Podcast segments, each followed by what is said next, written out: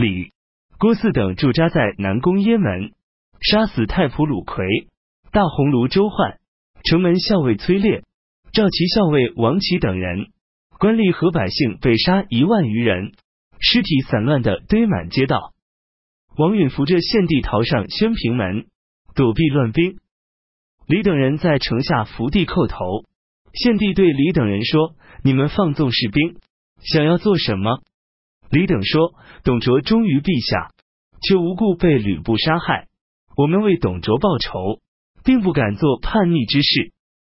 待到此事了结之后，我们情愿上廷尉去领受罪责。”李派兵围住宣平门楼，联名上表，要求司徒王允出面，问道：“太师董卓有什么罪？”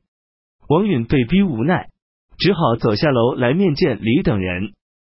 即位初二。大赦天下，任命李为扬武将军，郭汜为杨烈将军，樊稠等人都为中郎将。李等逮捕司隶校尉黄琬，将他处死。起初，王允任命同郡人宋义为左平邑，王弘为右扶风。李等想要杀死王允，又恐怕他们起兵反抗，于是先要献帝下诏征召宋义、王弘。王弘派人对宋义说：“郭汜、你因为我们两人在外，所以不敢杀害王允。如果今日应召，明日就会全族被害。你有什么办法吗？”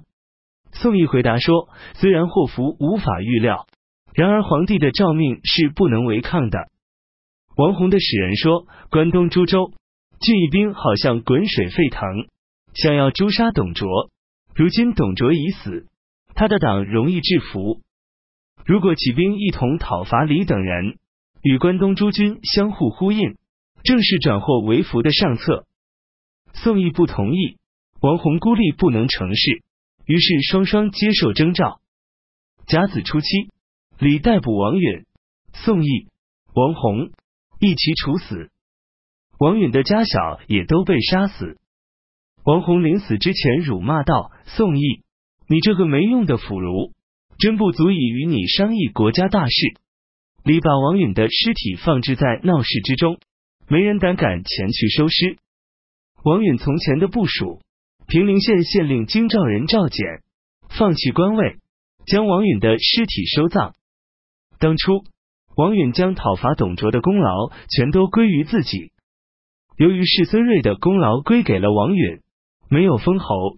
因而这次能够幸免于难。陈司马光曰：“已经说辛劳而又谦让的君子，有善终吉祥。是孙瑞立下大功而不夸耀，以保护自己的身家性命，岂不应称他是智慧过人？”李等任命贾诩为左平邑，想封他为侯爵。贾诩说：“我提出的只是救命之计，有什么功劳？坚决辞让不受。”李又任命他为尚书仆射。